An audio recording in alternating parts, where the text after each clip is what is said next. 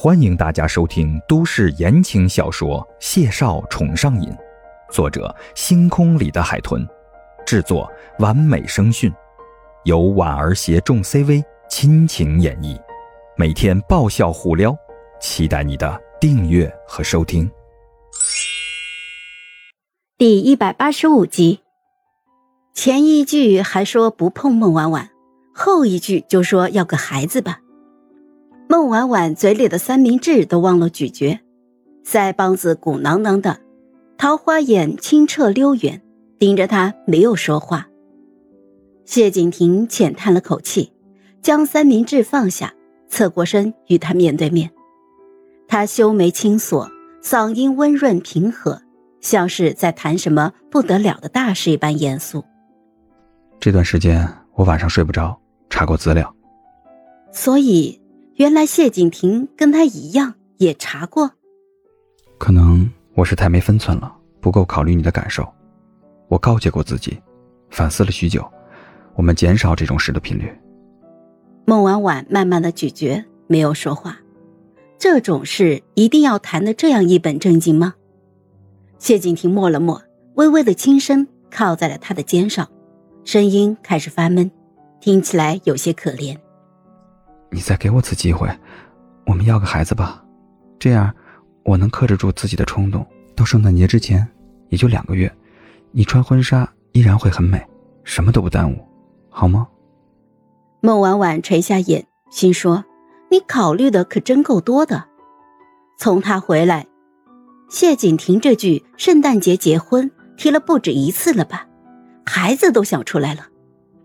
其实。谢景亭真正的想法是，等她怀孕了，就不会再轻易离开他了吧？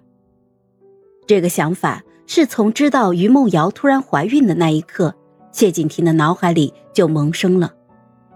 孟婉婉歪了歪头，避开了他埋在自己肩头的脑袋，细声的催促：“哎呀，你先吃饭，等吃完了，我们再谈这件事，好不好？”谢景亭默了五秒，低低的嗯了一声。顺从的拿起咬了一口的三明治，慢慢的吃起来。等两个人安静的吃完这顿夜宵之后，孟婉婉将托盘和碗收下了楼。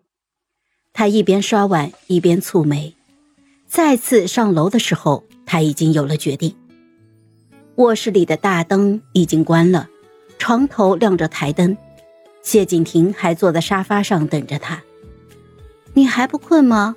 阮秘书说：“你最近都没有好好休息呢。”谢景亭站起了身，走上前，双手就握住了他纤细的腰肢，轻轻的摇头。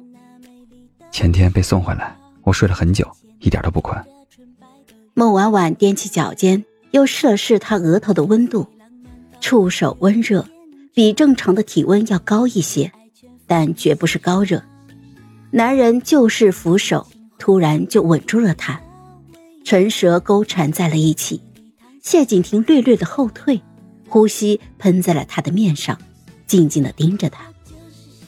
见孟婉婉没有抗拒，他也不再犹豫了，又试探着吻她。孟婉婉被脚尖离地，被他抱着挪到了床榻边上。